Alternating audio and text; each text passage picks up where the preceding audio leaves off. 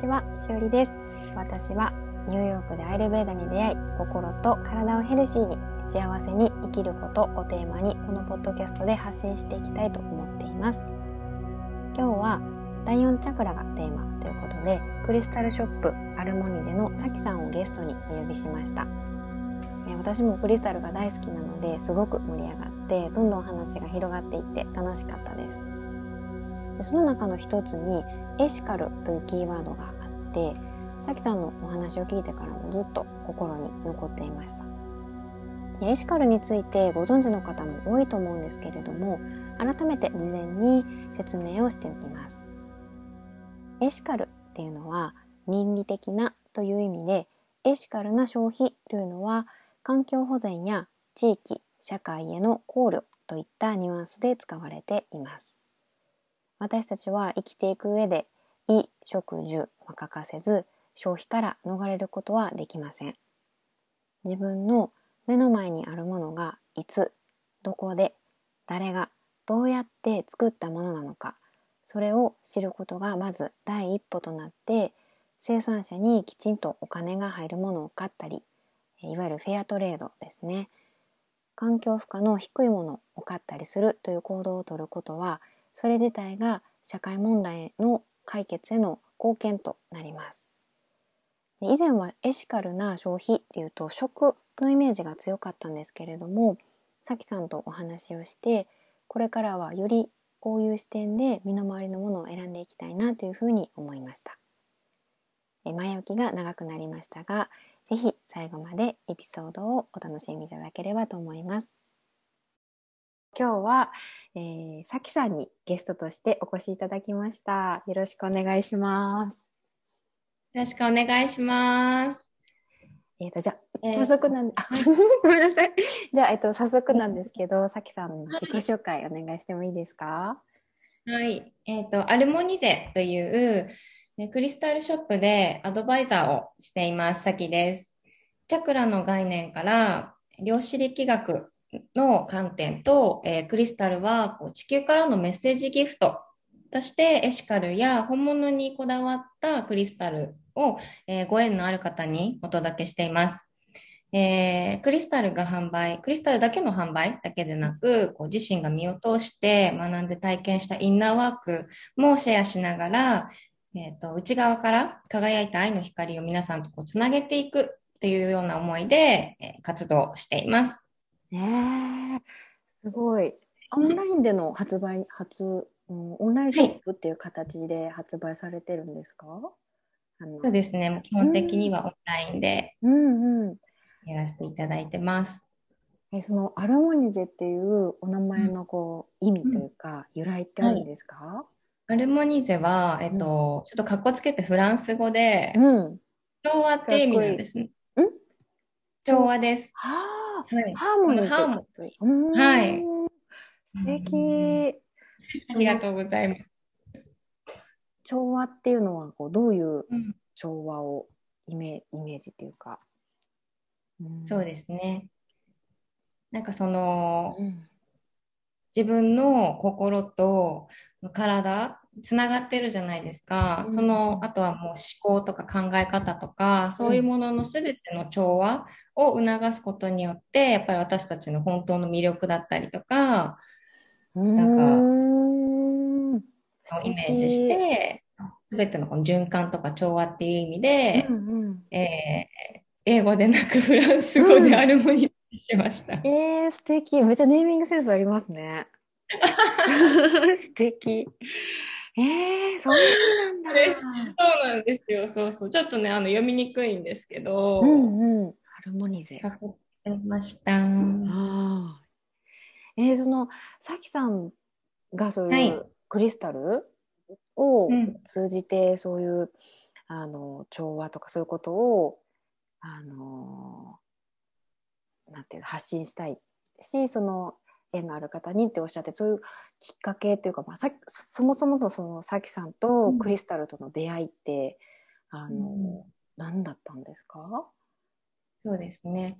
旅行が趣味なんですけれども、えーと、もう7年とか8年前くらいになるんですかね。セドナってアメリカのセドナご存知ですかね？あの、パワースポット、あの、レッドロック。あ、そうです、そうです。そう、レッドロックに囲まれた、えー、大地のエネルギーが集まる場所っていうふうに有名で、うん、で、その岩、岩岩してるところなので、うん、まあ、パワースポットとして、あの、パワーストーンとかも有名で、取れるんですか？もちろん、そこで。あそうです、そうです。ボルテックスストーンとかって言って、外のでしか取れない石もあったりとかするんですが、うん。そうそう。で、そこのお土産屋さんももちろんパワーストーンがたくさん売っていて、うんうん、まあ、せっかくだからえ買っていこうっていうので、地味な黒いコロンとした石を、なんか気になって買ったんですよね。うん。で、そのセドナっていうそのパワースポットっていうところだったので、まあ、エネルギーの存在とか、えー、ネイティブアメリカンとかっていうそのスピリットと一緒に生きる、うん、えー、スタイルとかもちょっと気になったりとかはしていて、で、帰国後はまた趣味で、まあ、ヨガとか瞑想をしていたので、うん、なんかこう、別につなげるわけではないですけど、ちょっとこう、そっちの世界へ、世界っていうあれですけど、こう深め、うんうん、深めるようになったんですね。うんうん、で、えっ、ー、と、ヨガとかやっていると、チャクラの存在ってきっと知るようになると思うんですが、うんうん、とチャクラでこう自分のバランスを見ていけるようになりますよね。うんうん、チャクラについてこう調べていくとこう太陽ストーンみたいな感じであ色とか、ありますよね。そうそうそう、でそこで、えっと、あれってあセドナで買った石そういえばあったなってそこでやっと思い出したんですよ。それはどこに置いてあったんですか？それは、うん、えっ、と、多分、ベッドサイドの引き出しの中です、しかも。もう本当に忘れてたんです。うん、買ってきた後忘れてしまってあって、うんうんうん、で、思い出すように、うん、こう、どんどんどんどん、あの、クリスタルってヨガと同じようにチャクラと深いつながりがあるっていうので、うん、えっ、と、そこからこう鉱物、そのパワーストーンとか天然石っていうふうに興味がまた広がってたんですね。うんうん、で、さっき思い出したその黒い石は何だったろうって、えっと、もうこんくらい、あ、こんくらい、結構大きめのクリスタル辞典っていうのを買って、調べたら、もう名前忘れてたので、うん、黒い石いっぱいあるんですよ。ああ、黒い石ね。うん。で、その中で私が買ったのはオブシディアンだっていうのを知って、うん、その説明のタイトルに、もう絶望から立ち直させるって書いてあったんですね。重い。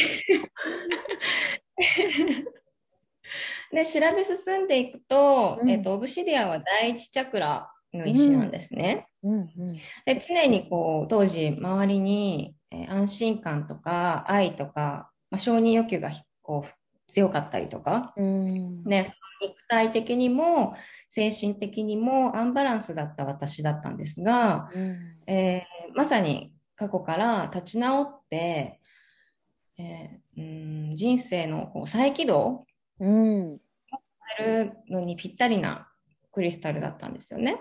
うんでそのオブシディアンっていう石はこうヒーリングクリスタルの中でも結構うん作用が強めだったみたいで、うん、そのヒーリングはもう確かにその効果は壮絶で、あのとそのヒーリングが起きてる最中はそんなことも気づかずにもうただただなんかこう自分の嫌な部分に向き合ったりとかっていう日々があったんですが、もうこの私っていうそのある程度物心がついた頃からの土台ってやっぱ皆さん固定概念とかじゃない、うん、あるじゃないですか。うんうん、なんかそれの土台から一気にこう崩されるような気づきとか体験が、まあ、しばらくあって、でまあ確かにその時は辛いんだけどふっと自分を客観的に見た時にあこれは面白いもっともっと深めたいなと思って、うん。えー、まあ、日本でそういうヒーリングクリスタルを広めている方にでちょうどお会いすることができたので、うん、まあ、その方に学びながら、まあ、今ももちろん自分で、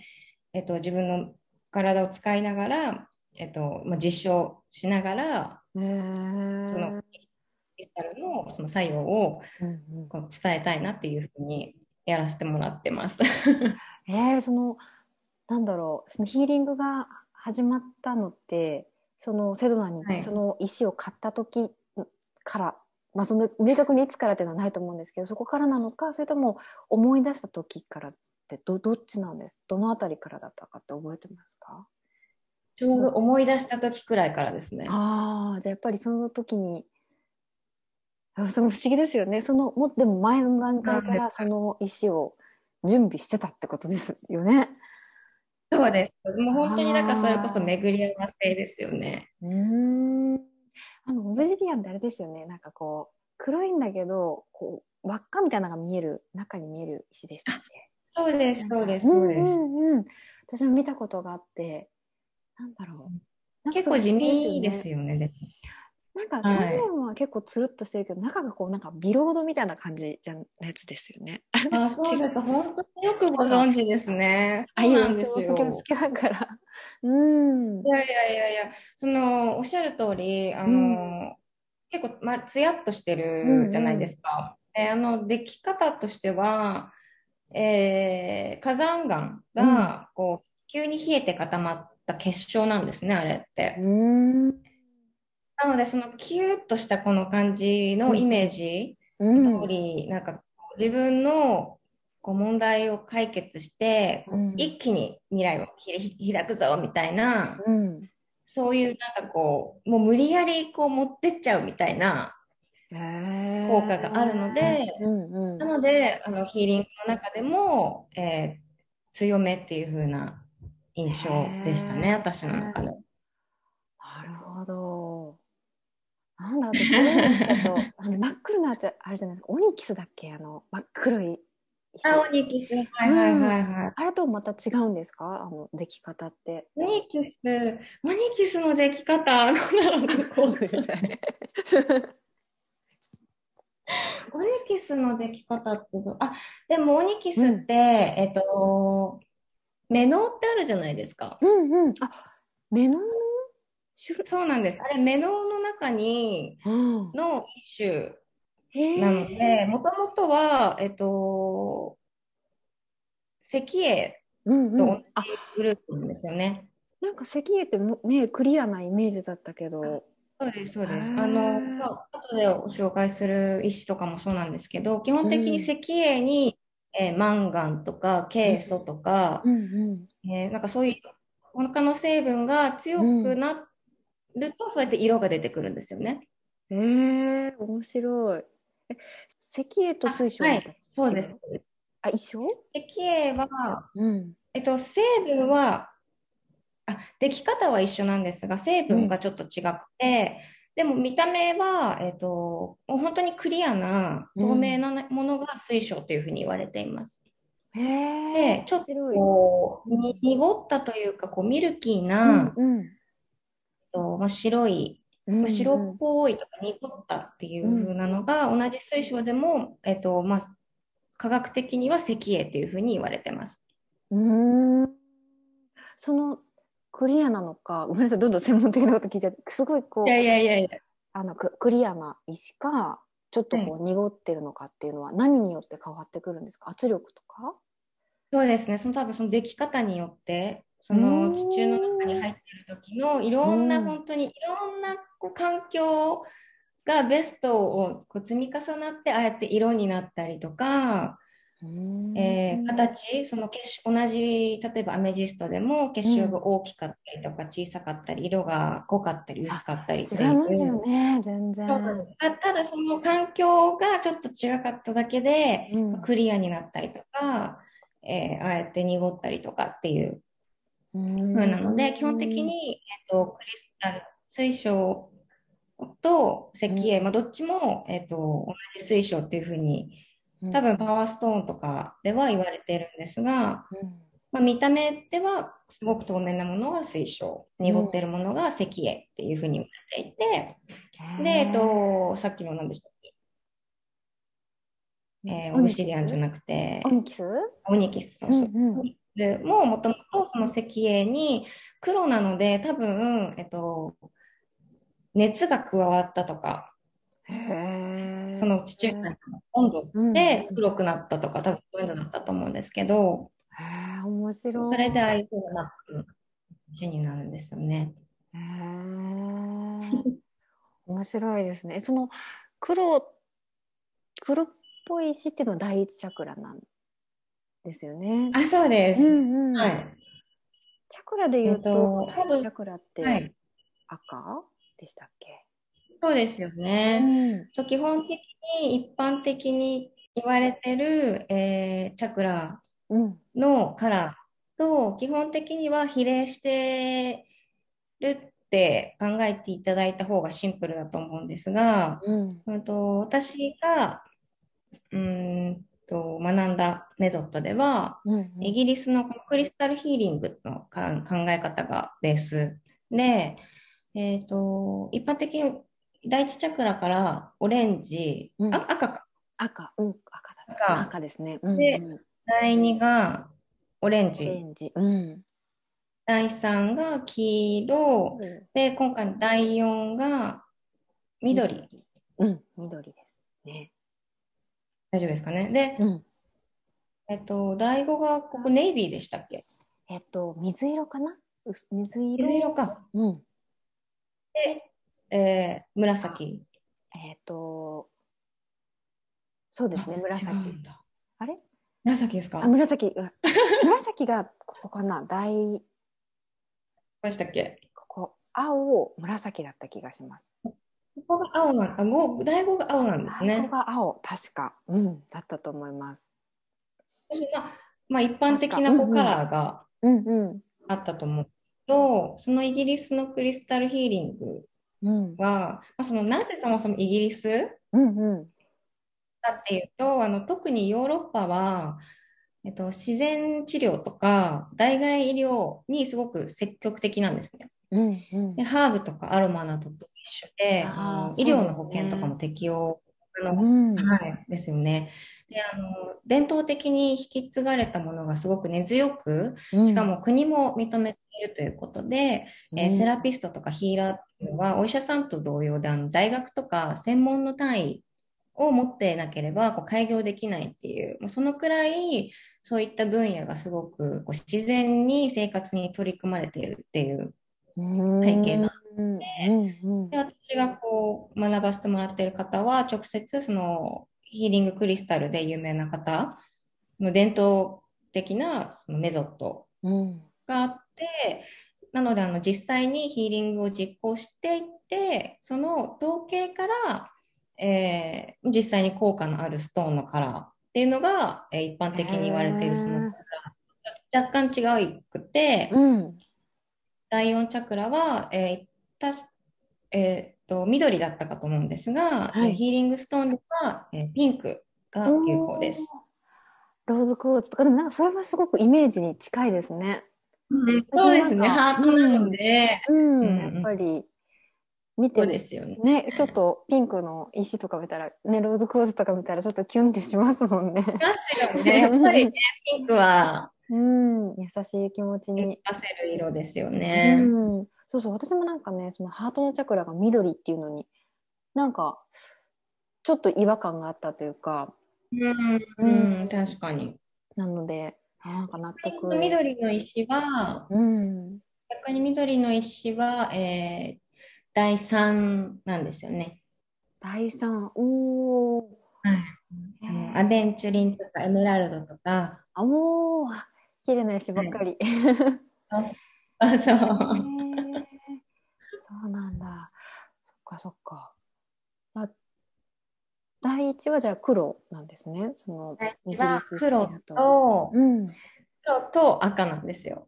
おおなんかこう強い感じですね。やっぱりどっしり。あ、そうです。本当にその通りで、黒は割と、えー落ち着かせる鎮静のイメージですね。うん。で、赤は、えーこう、エネルギッシュな、こう、情熱のような、こう、うん。エンジンみたいな、うん。カーネリアンとか、うーん、なんだろうな、ルビーとかもそうですね。ルビーも。うん。はい。あっていうイメージで。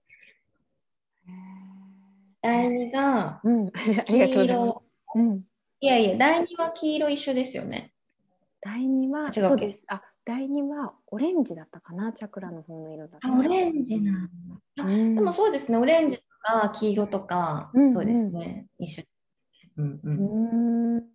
オレンジの色。美穂子さんに。オレンジの石って、あ、シトリンとかかな、シトリンとか。あ、そうです。シトリンとか、あとは、えーオレンジカルサイトっていうポップな石もあったりとかして、うんうん。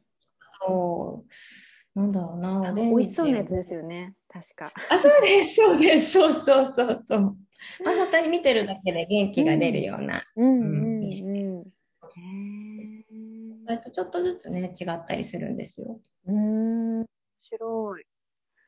そっか。で、ハートがやっぱりそのピンクだったら、まあローズクートが一番有名ですよね。うん。うん。そう。で、3つ紹介しようと思って、うん。で、本当にピンクの石、素晴らしいものたくさんあるんですが、えっと、なんだろう、手に取りやすいというか、うんまあ結構割と流通しているような石を3つご紹介したいなと思って、えっと、まず1つ目がピンクカルサイトですね。で、えっとね、今、はい。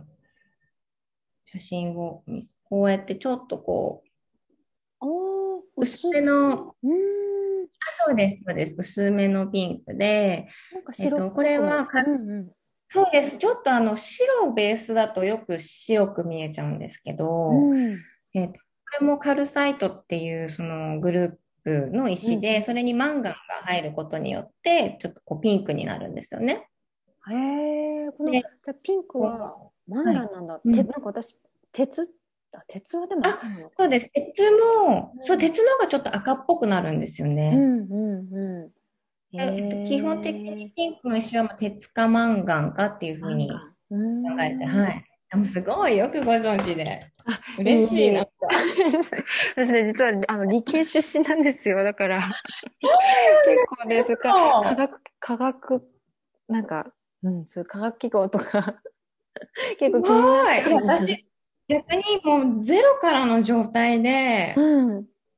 こういうのを、あの、まあゼロっていうかもちろん中学とか高校でちょっとうんうんね、やりましたけども、そんなのもうぶっ飛んでて、うんうん。ゼロの状あ、態でもう私もすっかり忘れてまますよ、もう。本当ですね。でも立地すごい。むしろなんか教えていただきたいくらいです。全然全然。あ、でも科学専門じゃないから。なんか遠い記憶をたどって、なんか。いや、すごい。やいやい。いやいや。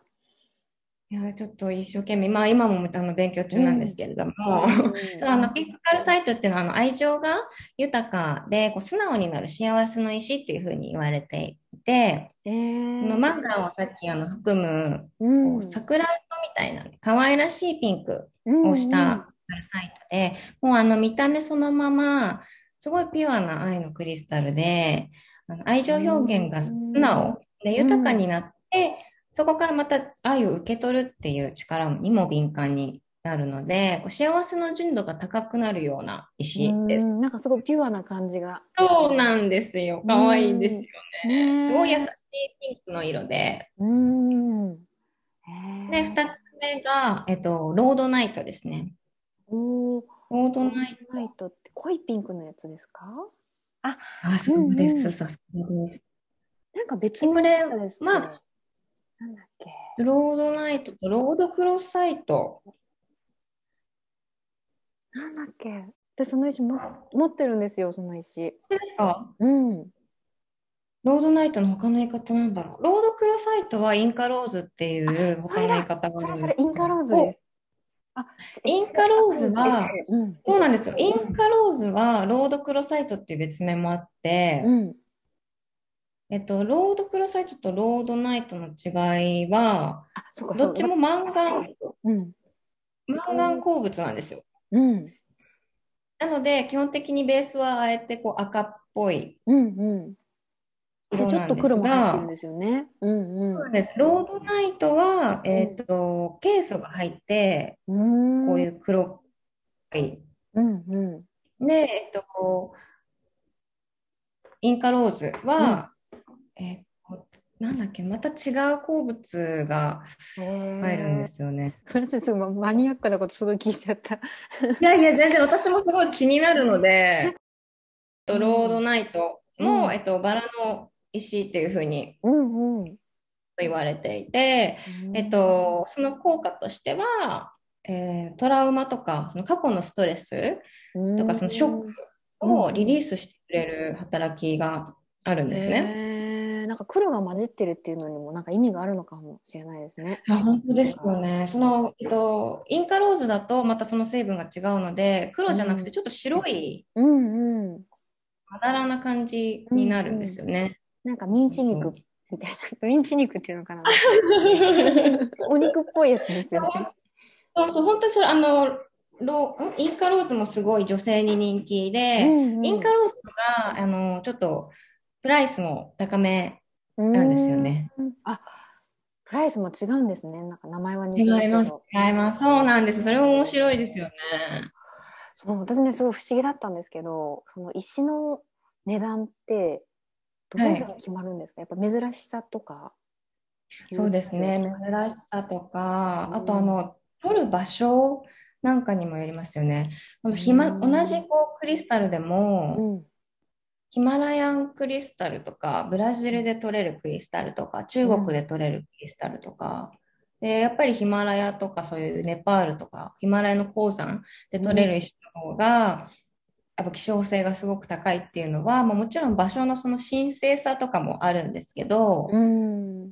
ああやってこう、雪山を人が登って、うん。え爆発させて崩しながら掘っていくっていう、そういうなんかこう、危険度じゃないですけど、確かに。もう人件費ですねじゃあもそうです、そうです。そういうのも、まあもちろん背景にはあると思いますね。あとは、うん。地球上のその成分うん的に、あの、取れる場所がすごく希少でとか、うんうんその土地でしか取れない石があったりとかっていうのだと、やっぱり、たあの、希少性ももちろん高くなりますよね。へえそう、だすごいそういうのを思うと、めっちゃロマンありますよね。そうですよねなんか本当そこでしか取れないものってね。もなんか本当にいろんな偶然とこう長い年月をかけてねできてるっていうのが。う本当にそうなんです。本当にすごいんですよ。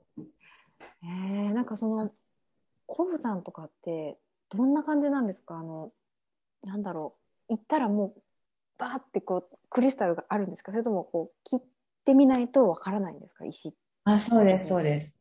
あもうある、るって、やっぱりあの、ああやって私たち消費者側は、うん、こうキラキラしてて、なんかこう洞窟みたいなところにこうたくさんこう出るんだろうなと思うんですが、うん。実際は、えーやっぱり切り開いてまっさらに土地にしてであの水とか爆弾とか使って、あとはその後人の手でこうやって、えー掘っていくへっていうえ作業なんですよね。そうそうそうなかなか重労働で。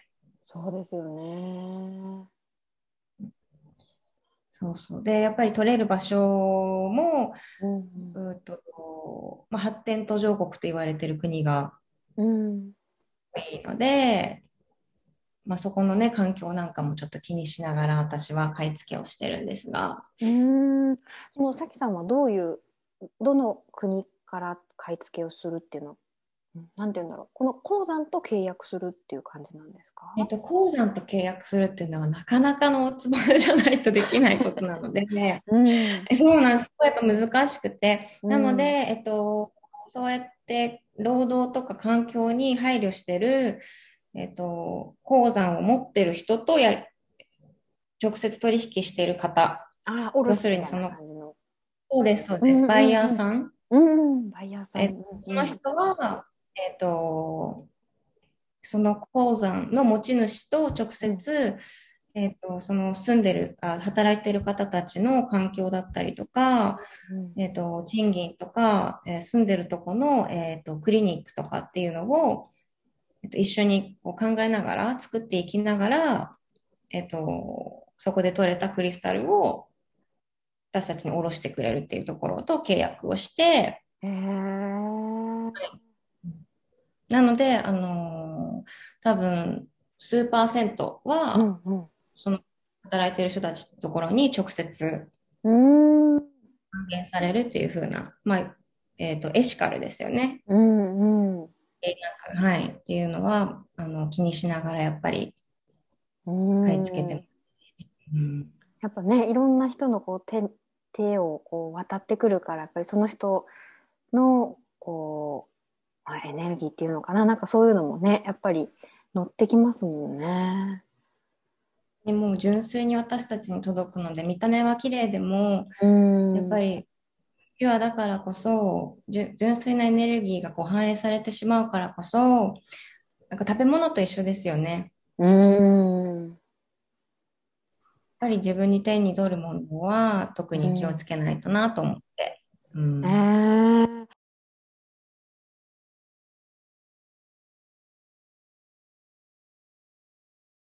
で、えっと、アクセサリーには向いてなかったんですが、うんうん。えーロードナイトっていうのは、あのインカローズと同様、同じようにあ結構、ブレスレットとか、うんえーあとはペンダントとかにうあそうです、結構うんダメなので、うんうん。あのもしくは身につけるか、えっと、この第4チャクラの部分に置いてみるのも、なんか面白いかなと思います。うーん。へ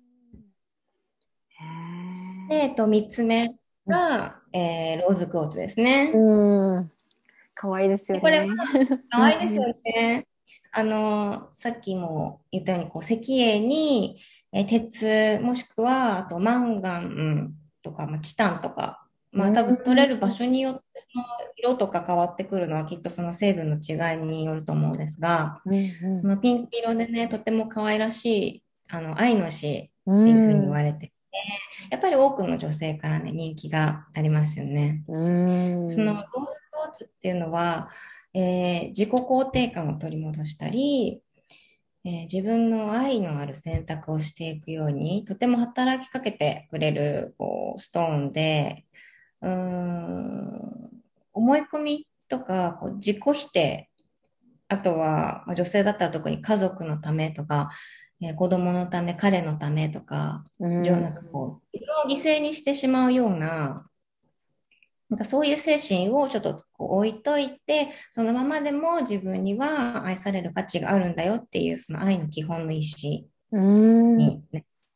うん、すごい大事なね石ですよね。そのそうなんですよ。うんすごいやっぱり流通分がね、多いので、あの、ちょっとね、チープに見られがちなんですけど、こうただの愛の石っていう一括りでは語れないほど、すごくヒーリングとしてはいい石だと思う。うん、本当に。うんそう。そうでなんかこう加工されしやすいんですか？やっぱりあのなんかローズクォーツって結構こういろんなこう天使とかハートとかもちろん丸とかいろんなあります形に、か？うん、加工されてますよね売られてるから。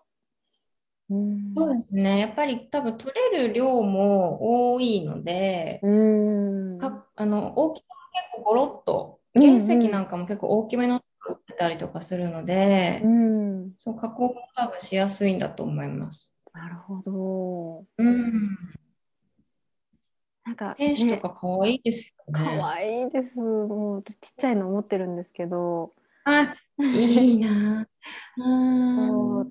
初めて買った石かながローズクォーツだった気がします。そうでしたか。うん。えー、そう。なんか、ローズクォーツね。うん、私のね、一番最初のクリスタルとの出会いって、はい私がね、小学校3年生ぐらいの時に、なんですけど、あ、さすがりって、あ、その時に、一番最初に出会ったのはな、拾った石なんですよ。なんかふ、えっ、とね、道に落ちてたんですよね、確か。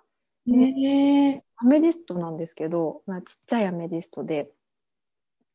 で、で私、それア、メジストって道に落ちてるあ、多分誰かが落ち、あの、落としたやつだと思うんですけど、多分、落としたやつなんですけど、私、かそれを拾って、で、まさか、その、なんていうの、天然石とかそういう存在全く知らなくて、なんかすごい綺麗な石を拾ったと思って、うん。ずっとなんかお守りで持ってたんですよ。多分今も実家にあるんじゃないかな。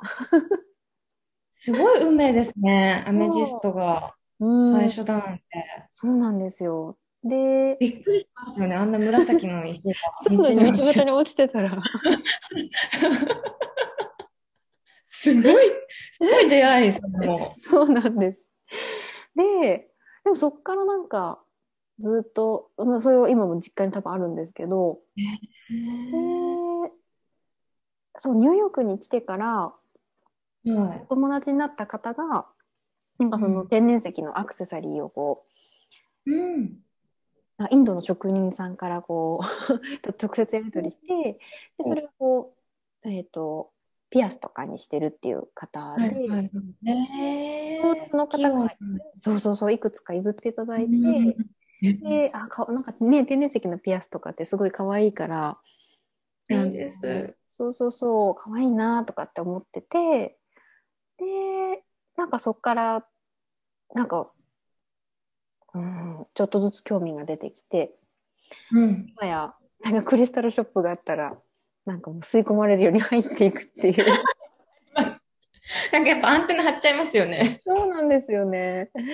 なんか、結構あって、やっぱり、あの、うんうん、面白いですやっぱりね。日本で、日本でよりニューヨークとかでの方が出会う機会は多いんですかね。うん、そね、やっぱりアメリカって、ツーソンとかね、そういう大きいあのミネラルショーとかもあるし、やっぱりそういうスピリチュアルとか、そういうのに興味がある人が多いのかもしれないですね。なんか最近も、あのニューヨークにある自然博物館っていうのがあって、でそこで、はい、はい、はい。うんジェムショーっていうのをやってて行ったんですけど、へーすごい人気で、あの、いろんな人が、やっぱ好きな方多いんですよね、きっとうん、ね。多いと思います。なんか結構、えーごっつい、日本だとなんかこう、華奢なアクセサリーとか多いじゃないですか。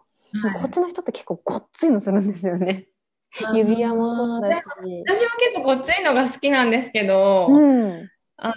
こっちでしてるとちょっとなんかこう、おばあちゃんからいただいたみたいな。なんかこう、私もこう、婦人とか、そういうね、層の方がゴロゴロつけてるイメージうんうんがあるので、なかなかね、こう、カジュアルにおしゃれにっていうふうにはうん勇気がいるんですけど、そうですね。なんか日本だとどうしてもね、やっぱり、華奢な華。奢なね、うんこう、キラッみ 多いですよね。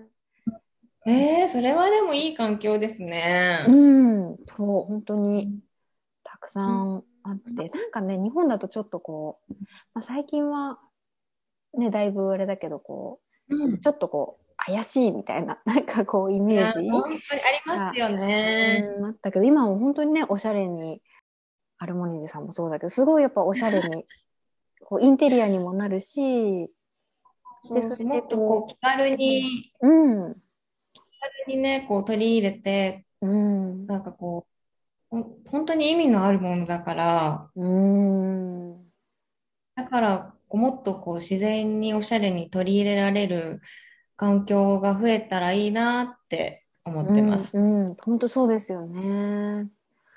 のアクセサリーでもそうだし、なんか置いてるだけで、なんかこう癒されるというか、うん、そうなんですよ。そうそうそ私なんか結構原石の方が好きなんですよね。こうゴロッと ゴツゴツしてる感じの。う。一緒です、一緒。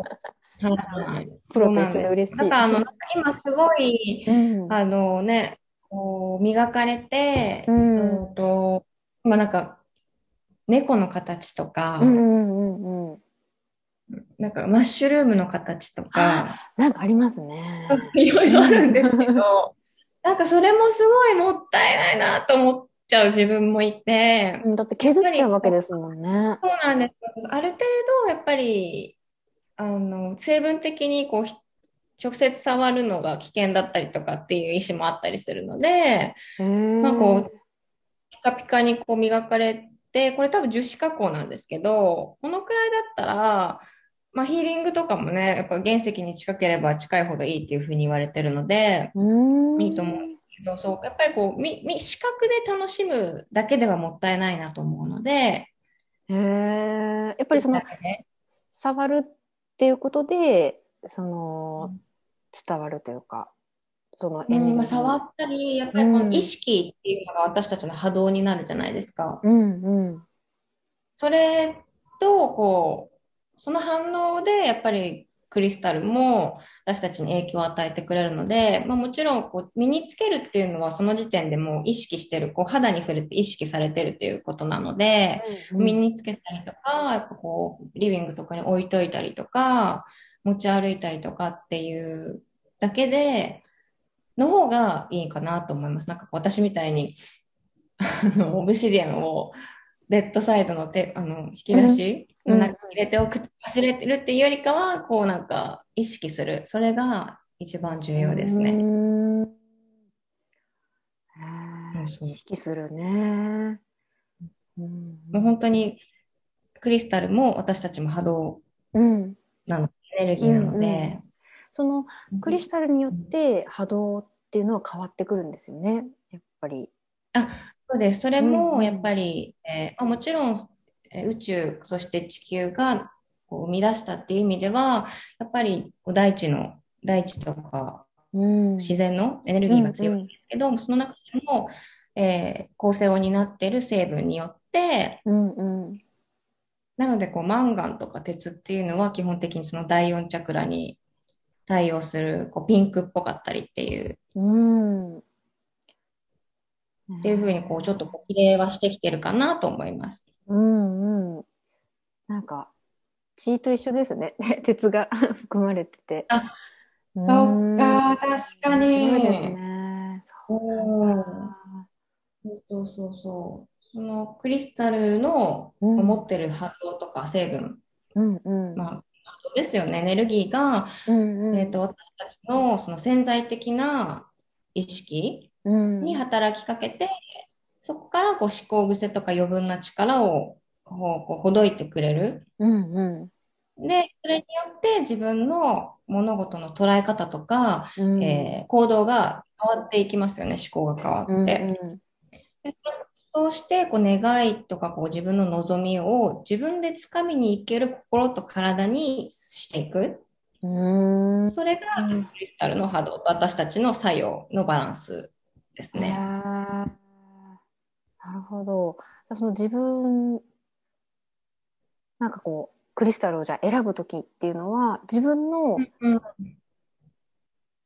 なんて言うんだろうな、例えば自分が惹かれる石を選ぶべきなのか、それとも、今の自分に必要な石例えば、うんうん、自分の波動に合う石が多分、自分、今惹かれる石だと思う。うんかなとかって思ったんですけど、なりたい自分に必要な石を選ぶのと、どっちの方がいいってあります例えば私だと、結構、あの、クリアな石とか、なんかこう透明感のある石を選びがちなんですよ。で、水色とか、うんピンクとかが、うんあと、まあ、白とかが好きなんですけど、うん逆にそのオブジディアンみたいなこう黒い石、ちょっと強めの石ってちょっと苦手なんですよね。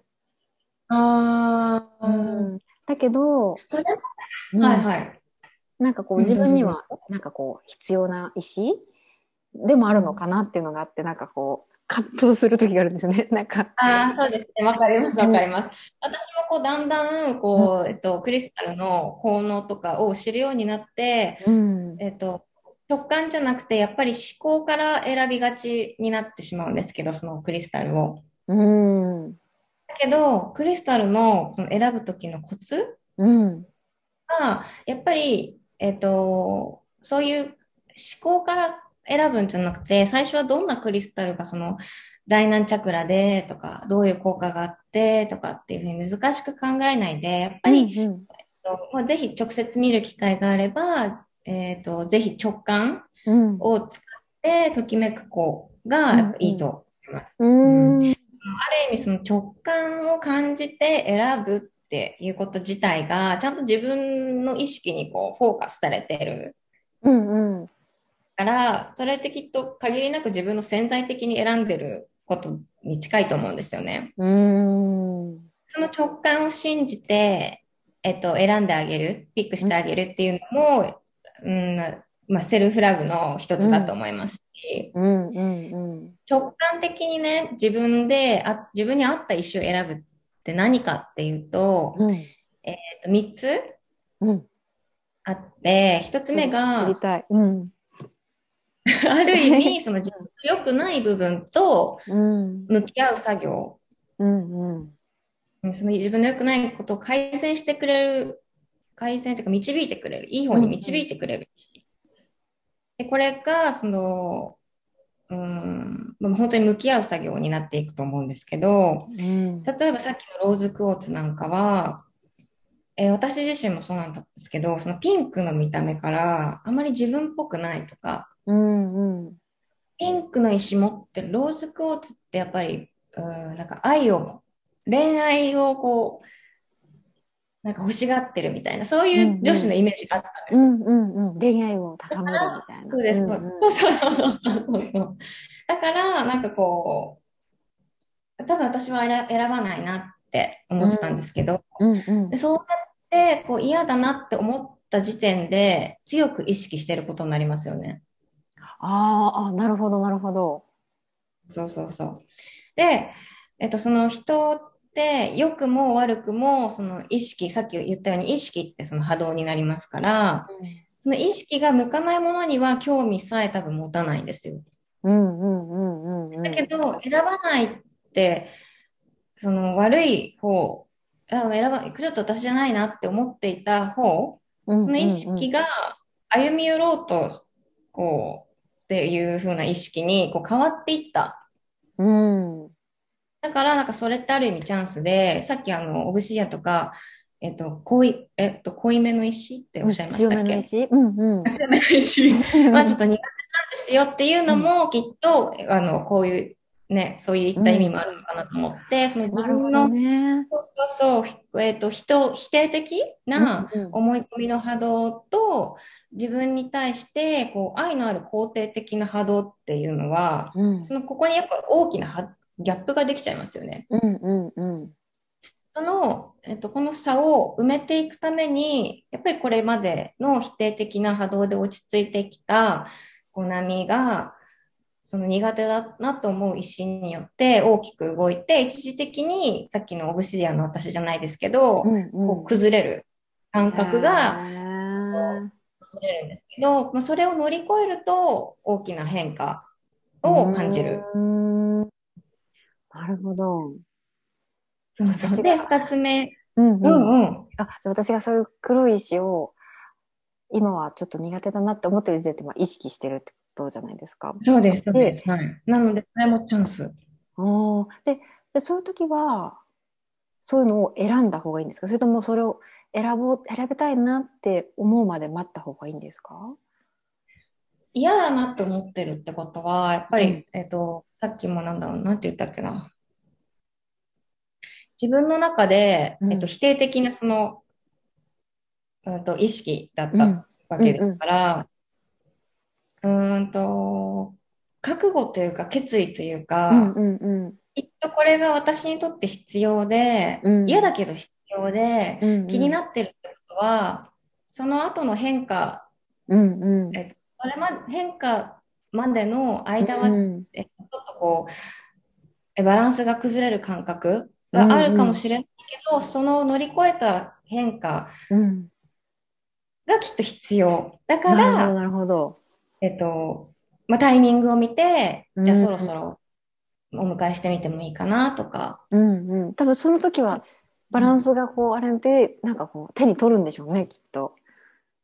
そうですね。手に取った瞬間、き瞬間まではいかないですけど、きっと意識することによって、うんこう何かやっぱり効果とか、こう自分のこうふ蓋をしていた部分だったりとか、自分の中の見たくないとこだったりとかと向き合う、えー作業がきっと出てくる可能性はありますね。へー深いですね。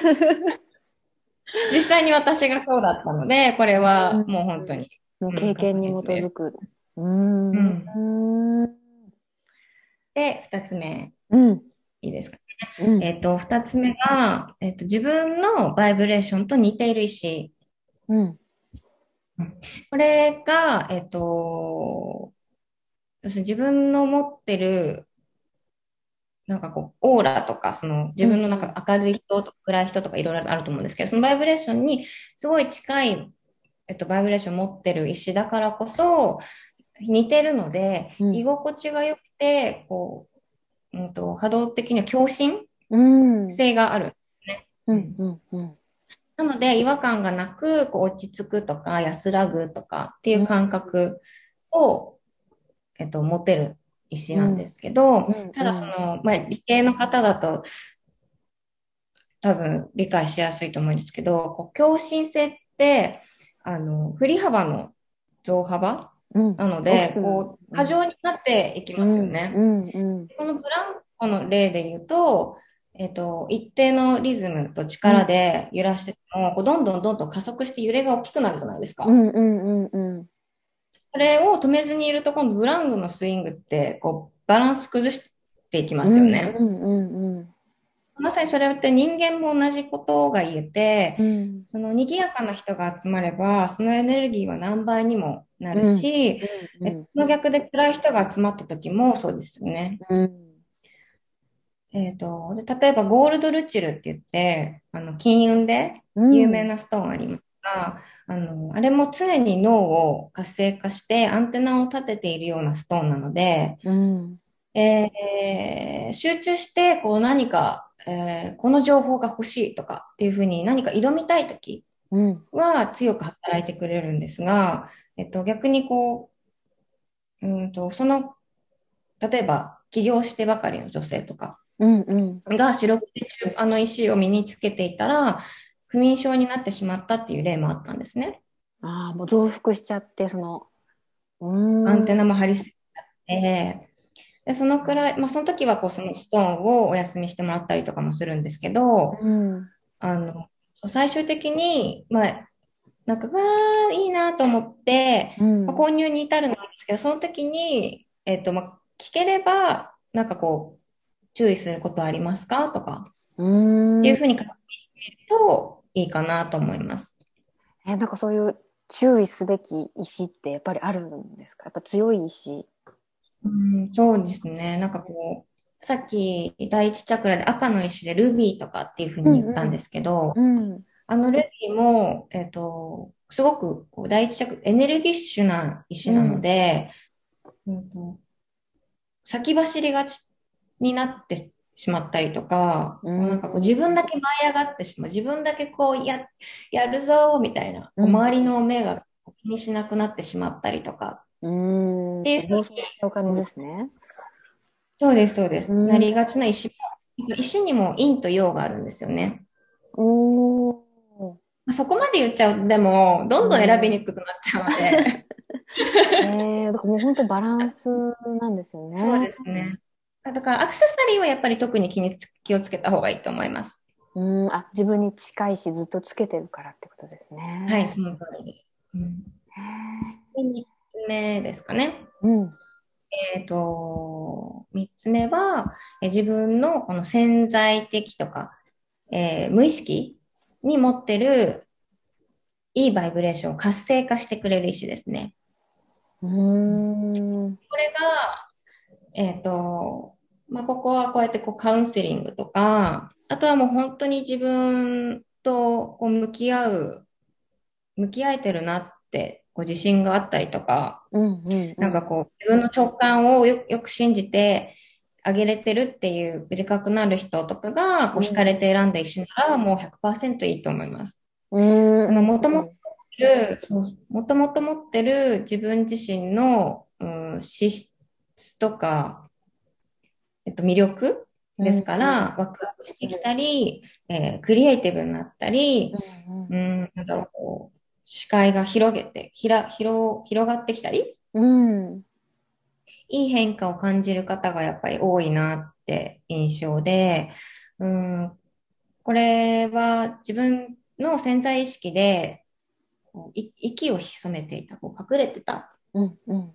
バイブレーションが、そのストーンによって共振されて、こう引き出されるってイメージですね。うんその、もともとあった自分の魅力が増幅して、えそれがやがて自覚うんとなって、こう、さらにこう魅力を増していくようなイメージうんですね。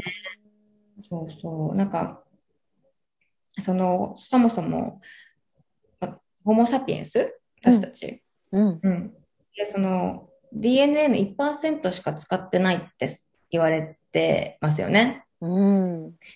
天然石を持ってるから、えー願いが叶ったとか、ラッキーが続くっていった、その多くのケースっていうのは、その、今のタイプが多くて、えっと、普段はほとんど意識することがなかった本来の、えーその魅力とかうん知、知識とか知恵、うん。培ってきた DNA が引き継がれてきた知恵とかっていうのが、うん。クリスタルの持つバイブレーションが、こう、スイッチになって、こう、動き出した。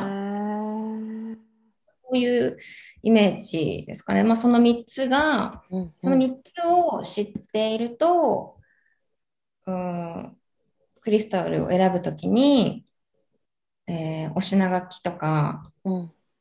うんと値段とかにとらわれずに、うん自分の素直なフィーリングとか直感、うん。クリスタルのその大切さとかが分かった、まあ、クリスタルカウンセリング、ヒーリングの大切さが分かって、えーより自分にフィットしたクリスタルを選ぶことができるかなと思って、この3つにしました。へー。やっぱりなんだろう。自分の状態がいい時にこういいなって思った石が自分に合ってるってことですよねきっと。うん、そうですね。なんかこう、うんワクワクした感じで惹かれるってことはそうですね。うんうんうんなるほどね。そうなんか、そうなんですよねなんかあこれ高いわと思ってもあります。そうで、その一回諦めても、なんか、またそう思い出して、やっぱあれ欲しいわ、とかって思って、買いに行ったっていう意思、あのあります。あるある。何回もあります、私も。ありますよね。そうそうそう。まあ、その高いの裏側は、まあ、さっき言ったように、うんえっと、作り方だったりとか、環境とかにも、そう、もちろん、よるのでね、まあ、その辺はこう、うまく現実とか、現実と、そう見ながら、あれなんですけど、うん。あとは、あの、選ぶコツとしては、さっきもちょろっとお伝えしたんですが、あの、クリスタルって、ね、何億年もかけて、その地球とか宇宙が作り出した産物で、あの、キラキラ、こう私たちをね、ときめかせる、あのクリスタルが私たちのこの手元に届くまでの環境にもね、ぜひ意識を向けられたらいいなって本当に思っていて、うんうん。こうこんなに安いからラッキーって、じゃなくて、こうなんでこんなに安いのかなっていうその疑問を持って、ちょっとこう見てくれる人が増えたらいいなってうんうんね。確かにね、なんかそういう裏側って全然ね、知らない、そんな重労働だっていうのも。で、こそう。う、ね、爆発させて撮ってるっていうのが、なんなんですよごいびっくりして。あのブラックダイヤモンドって、うん。デカプリオ様の、だっけ、デカプリオだっけ？なんか結構前に映画があったと思うんですけど、そのダイヤモンドのこう裏社会じゃないですけど、こううん紛争があったりとか、テロがあったりとかみたいな。うんうん。でもそれってほダイヤモンドに関しては本当にあの現実に起こってることで、やっうん。ぱり、あのー今すごい日本で人気なセレスタイト、青くてうんうん。水色のうんあれ、も、実際、まあ、よくマダガスカルで取れるとされてるんですけど、やっぱり紛争があったりとかして、うん、で、そこで働いてる人たちいないし、やっぱり子供たちも、裸足で、あの、働かされたりとかして、あんな岩の、岩だらけのところ。そうです、そうです。そうそううんで、やっぱり、あの、砂、砂っていうか、土の中ですから、マスクとかも、うん。されてない。あと保護器具とかも、日本だったらもうすごい厳しいじゃないですか、ヘルメットして、うんうんうん。体温か測ってとか現場に出る人たちは。うん。だけど、なんかもう本当に、ほぼ T シャツ短パンの、うん。すっごい暑い炎天下の中で、なんか危険な中で、う漏らされてるって言い方はあれですけど、うんうんそういうところに限ってやっぱり安く売れ、あの、流通するので、なるほどね。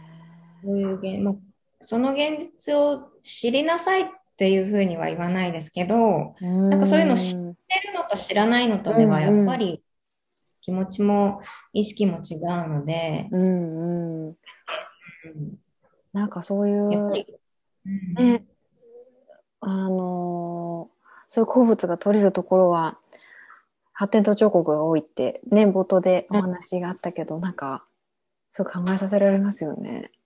そうなんですよ。そうそう。やっぱり消費者側も気にかけないといけない時代になってきまして、何でもそうですよね。もうコーヒーとかもそうだったじゃないですか。う。うんうん。アボカドも今なんか、うんうんそうそうそう。何でもそうなんですけど、わかんないですもんね。その商品を手に取るときって、どこどこさんと値段しか書いてないから、その背景にどういうふうにして、今ここに店頭に来てるのかって。うん。ねなんかどういうふうにして知ればいいのかなって。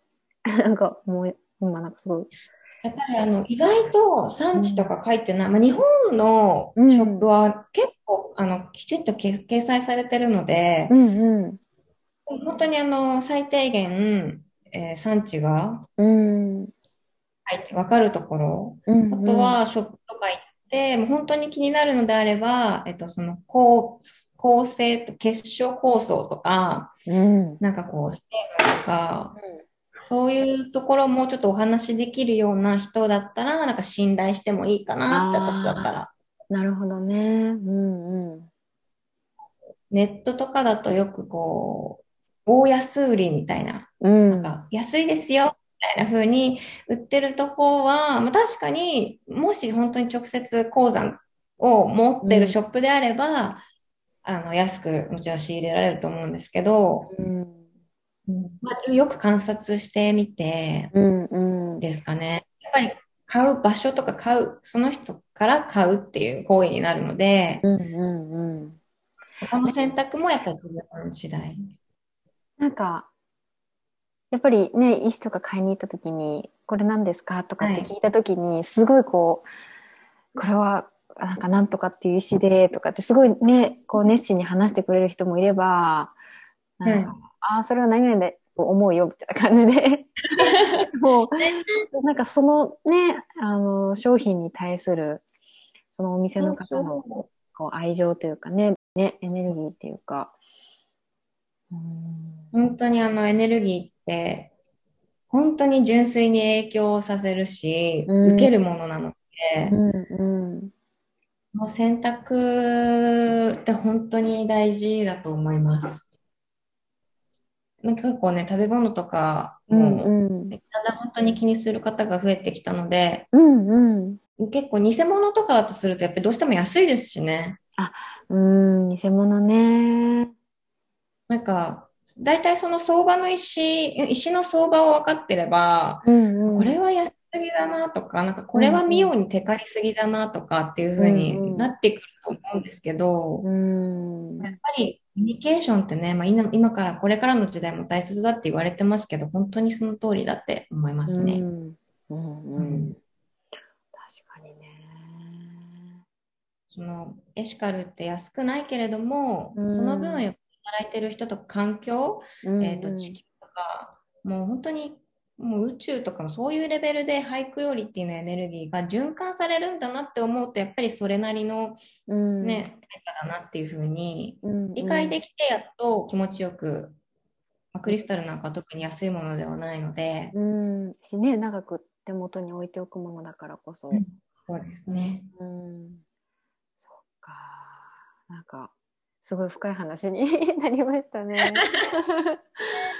うん、なんかもっとそのねもともとどういうところで取れるのかっていうところがなんかすごい知りたいなって思いました。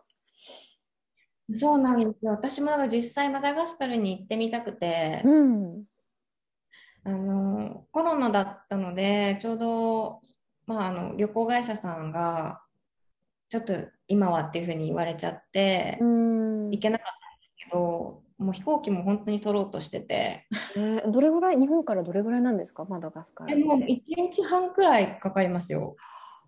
確か、なんか乗り継ぎのあれもあるんですけど、うん。え、ど、ど、どの辺にあるんだっけ、マダガスカル。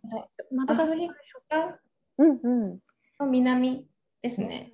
おー。そう、諸島、島なので、うん今ちょっと7ヶ月の息子がいるので、うん。家族からもちょっと微妙な顔もされ、まあでもね、1歳過ぎてきたらね、そうですねが落ち着いた頃に、うんうん。はい、えー、いいですね。こういうのもね、現場とかもなんかお伝えできるようになればなっていうふうにうん楽しみにしてます。あうんぜひ知りたい。ね 知りたいですよね。知りたいですし、あのね、本当に知られてないことだから、うん、だけどね、こう知っておくべきことというか、うん、マダガスカルはどういう石がよく取れるんですか？マダガスカルってあの陽気な結構イメージじゃないですか。うんうんこううんうんいろんなこう神秘的な動物とか植物がいてって、うん。なんか本当にああいうアフリカなのでこうカラフルでみたいな、うんうんそういう意味では石も、えっと、同じ例えばローズクォーツローズクォーツ結構いろんな場所で取れるんですけど、うん。ローズもかなり色が濃かったりへえ本当に、えっと、それこそセレスタイトも、うん。えっと、どこで取れるんだっけ？他の国で取れるよりやっぱり全然あの結晶も結構大きめで色も濃いめでうんお魚とかも さっきから食食べ物ばっかり例えてるんですけどうんうん魚とかもそうなんですけど、うんその取れる土地のイメージのいろんなものが取れますね。へえなんか比例してる気がします。なるほど沖縄で取れる魚も結構カラフルじゃないですか。うんうんうんうん 魚そういう、なるほどねあそうですね。うん。ねえ。まあな、アフリカはね、すごい私もなんか行ってみたいなって思うんですよね。やっぱり憧れましたよね。うん。やっぱり人が誕生した地だから。そうですね。うん。やっぱりホ、モ・サピエンス。ね、すごい源が詰まってる感じがするんですよね、アフリカって。なんかそうそうそうそうそう。原点を見てみたいというか、うん。植物もあのパートナーが結構好きで、ああ、そうなんですね。マダガスカルで取れる多肉植物があって、うん。それもなかなか奇妙な形をしてるんですよね。うん。普通のやっぱりサボテンとかとは全然違くて、あの、うんハリー・ポッターに出てくるあの、ハリー・ポッター見たことありますか？あります、あります。ハリー・ポッターで植物のなんか根っこをうん。こうやって引っ張り出すと、うん。なんか。うんうん。みなんか出てくるうん。幼幼虫じゃないよ妖精みたいな生き物が出てくるんですけど、うんうんなんかああいう感じで球根が結構大きくて、ななんかすごい奇妙なそう不思議なんですけどうん。なんかそういう意味も含めてやっぱりなんかすごく魅力的ななんかもうエネルギッシュですよね。詰まってる感じ。そうなんですよ。へそう。ーなと思ってて。私もなんかマダガスカル気になってきた。現地集合？現。地英語しましょうか。どのくらいニューヨークいられるんですあか、多分ね、あと2、3年ぐら予定は。あ、そうなんですね。今ね、アフリカだとすごいモロッコに行きたいんですけど、ですよね。今マダガスカルが加わりました。リストに。行きたいリスト、本当いっぱいありますよ、私なんか。はい、他どこ行きたいですか？そう、旅行好きってね、おっしゃってたから。一回、マルタって行ったことがあってうんうん。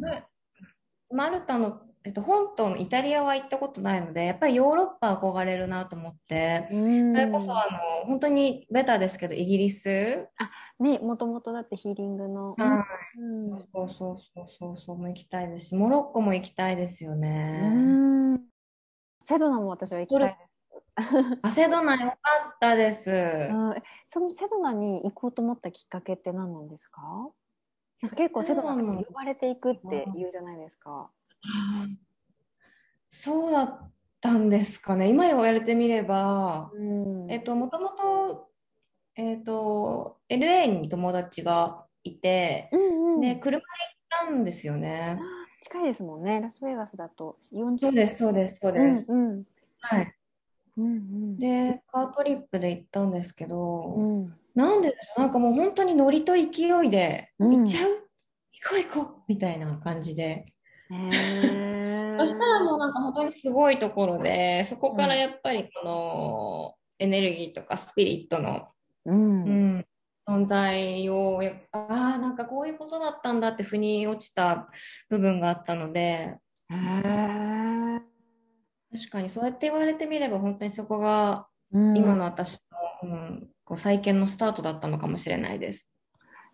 へーすごい。なんかそう、私の周りでもね、去年3人ぐらい行ってる人がいて、えみんなに勧められるんですよ。勧められて、今年、もう次は、そうなんですよしおりさんの番じゃないですか？そうなんですよ。私、はもう行かなきゃっていう気持ちにすごくなってて。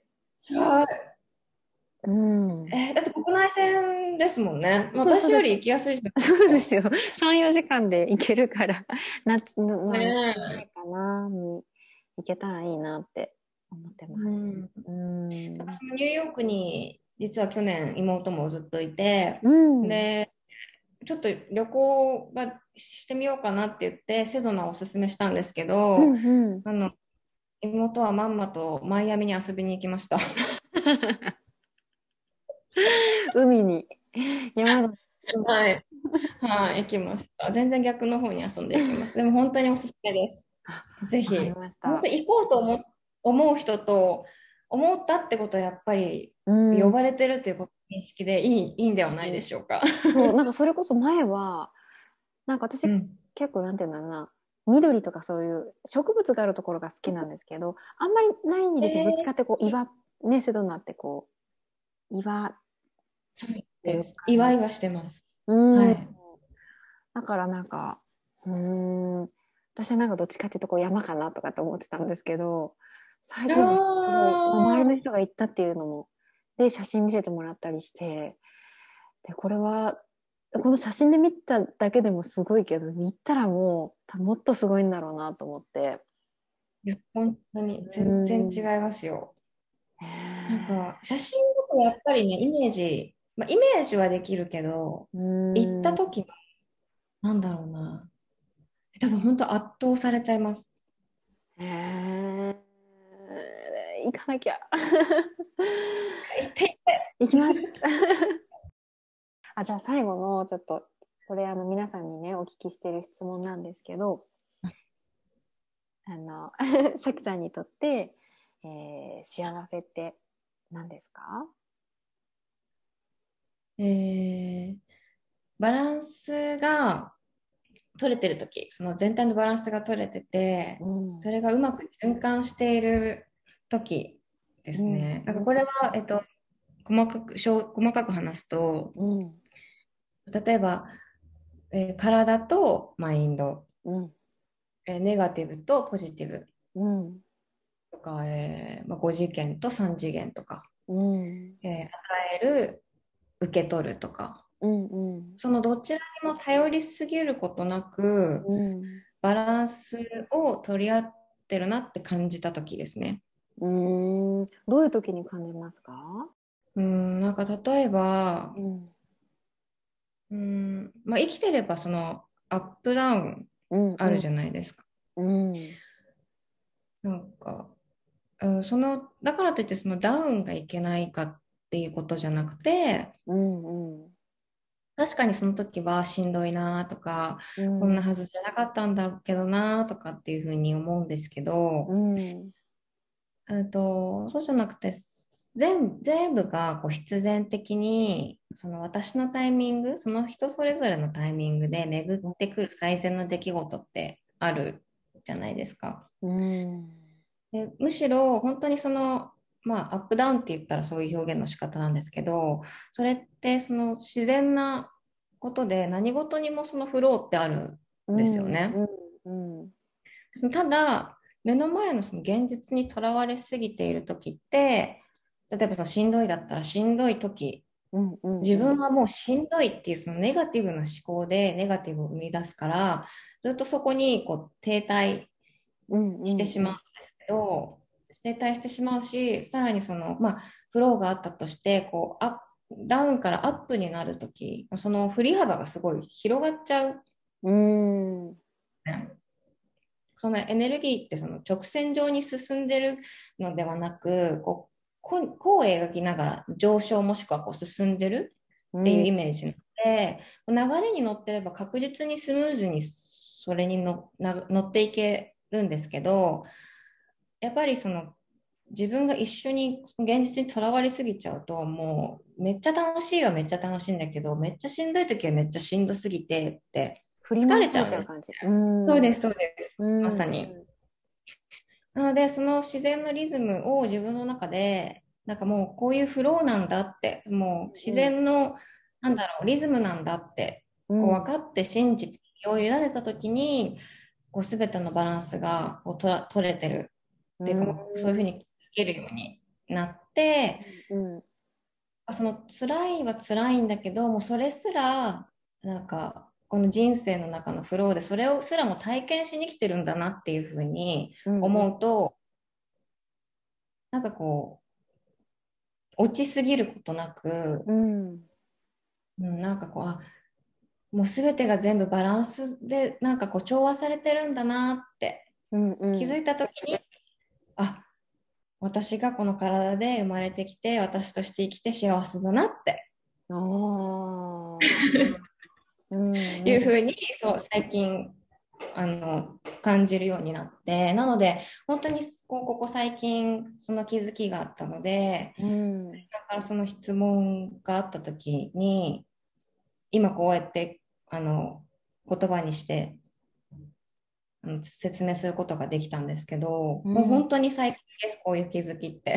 えー、なんか今ねお話しされたこうこういうふうにこう描きながらっておっしゃってるじゃないですか、なんかその中心にいる感じですか、そうですね。まさに本当にそうですね。中心にいてうん。それを見てる。うんうっていんう感じなんですかね。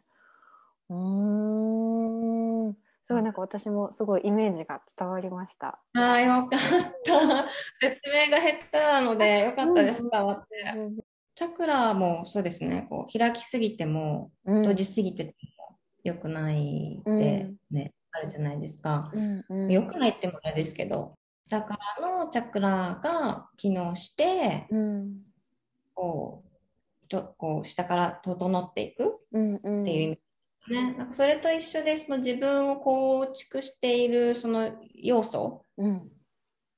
が調和すると、まあ、バランスが取れると、まあなんかこう愛を与えやすくも感じやすくも、で、オープンマインドになるし、うんこう喜びとかっていうそういう純度感感度がすごくこうピュアに、でそれをキャッチする波動も、うんねあのアンテナもすごいクリアになっていくし、うんうんうん。そうするそれを私たちが発していると,、えっとその周りも刺激して親近感とかでこうやって人とのつながりがあったりとか、うんっていう風なのもあったりするのでそうなんかもう本当に何でもバランスそのバランスが整ってるともう本当に幸せ感じます。なるほどね。なんかそれってね、こう目に見えたり、今こう言葉にしてくださったけど、なんだろう。本当に感じることですよね。だからそれこそこう感じられる、自分でいられるっていうことがね、素晴らしいことですよね。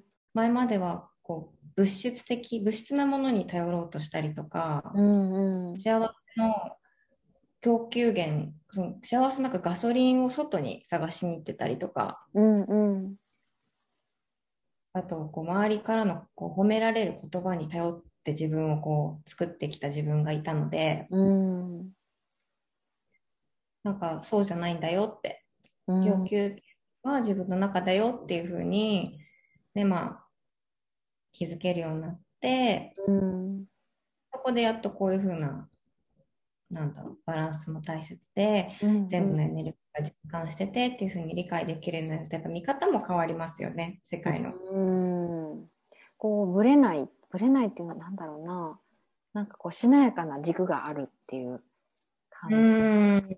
ああ、しなやかな軸いい言葉ですね。うん確かに。ありがとうございます。いやいや、全然。いや今日は本当にあのありがとうございます。お話できてすごい楽しこちらこそ、本当かに。いや、まさか理系女子だとは。私ね実は植物の研究してたんですよ。あ、植物、そうだったんですか？そうあの食虫植物っていうあのうん。虫を食べる？植物の 研究してたんですえ、。もうまさに今の時代に沿った。そうかなうん。えそうそうそう。そうなんですだっ。てあの原宿とか新宿だったっけな？昆虫カフェってありますよ。食べるそうそうなんかね私あ、そうです。そういうことです。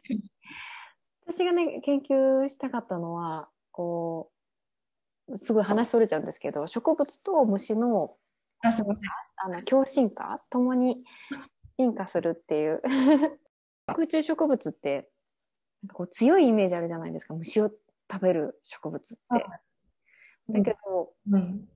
本当はそうじゃなくて他の植物よりも土から窒素とかリンとかを吸収する力が弱くってもともとは。へ他の植物が生えないようなところに、まあ、追いやられるというかそういうところで、えっと、生える育つようになってで、えっとまあ、そういうとこって土の栄養素も少ない田んぼのあぜとかなんですけど日本でいうと。うころに、えっと、生えた植物はどういうふうにすれば窒素とかリンとかを効率よく取れるのかっていうのであの、まあ、虫ってでこう土よりももっと高濃度の窒素とかリンとかを含んでるのでそこでそこから取れば効率よく栄養を吸収できるっていうことで、なるほうん、進化していったっていうのがあってで虫と植物って結構こうなんだろうなお互い協力し合ってるみたいなイメージもあるじゃないですか。ど。だけど、本当はそうじゃなくて花は虫のために蜜を出してるわけではなくて虫にか花粉を運ばせるために蜜でおびき寄せていてだから、はい。自分のため自分の植物は植物の繁栄のことしか考えてないんだけれどもあ結果的にーシンプルだ。結果的になんて言うんだろうなそのお互い自分の、うん、それぞれそのの目的は自分の種を反映することなんだけれどもその目的のために生きてるんだけれどもそのことで他の生き物もその種を残すことができる。そう本当にそれこそもうバランスというか。本当になんか全てが循環してますね。自分のためだけで、自分のためなんだけども、それが、だから今でいう私たちのあのセルフラブみたいな、自分にフォーカスするからこそそれが周りに還元していくみたいな。うんうんうん。そうそうそうそうそそういうことだったんだ。そこまで、なんか、そこにもそういうストーリーがあるとうは。うんねなんか自然ってすごいねうまくできているというかね完璧なバランスでできてるんだなって。というかまあバランスをと取りながら今に至ってるっていうのが近いのかもしれないですけどね。そうですね。んうん確かに。うんへえ、面白い、面白いというか、本当なんかすごい、すごい研究してますね。いやいやいやなんかその当時はそそこまでなんて言うんだろう。あのそこまでの結論には達してなくて自分でこうハエとか育てて。そうあのっていうのかなその虫の状態を一緒にしてないとどれだけ窒素とかリンとかをその虫からあの得てるのかっていうのを研究するのに餌の条件が一緒じゃないと、そうそう。できないみたいな。そうなんですよ、そうなんですよ。だから、植物に網掛けをして土からしか取れなくしたやつとか。ちょっと少年みたいな。そうなんですよ。もうピンセットで、そこにこうこんな、こんな、こんな可愛らしい人から、そんな イメージできない。虫取ってみたいそう試験管でな。生え育てて、それをピンセットでつまんで、田んぼのあれでひたすら植物につけるっていう、超地味な 学生生活でした。あ、そっか、それそれからの今のしおりさんがいらっしゃるんですね。ね。ねいろいろ紆余曲折あって。はあ今ではもう大都会のニューヨークですからね。そうですね。ね落ち着いて。うんうんまあ、でもここにいるのにも、ね、意味がきっとあるんだろうな。そうですよ、本当に。うんままあ、あのオンラインというか SNS 上とはいえこういうふうに直接お話できるのはすごくあの私も、ねうん感慨深いものがありますしもう本当に本当に声かけていただいて光栄で感謝してます。もうこちらこそです、このご縁に。ね、いろんな天然石の話もそうだし、もっとね、深い話もできて、すごい楽しかったです。ありがとうございますこち。ら楽しかったです。あのこうやってお話できて、うんうん。ありがとうござまたいます。何かチャンスがあればうん、ぜひぜひぜひ、これからもよろしくお願いします。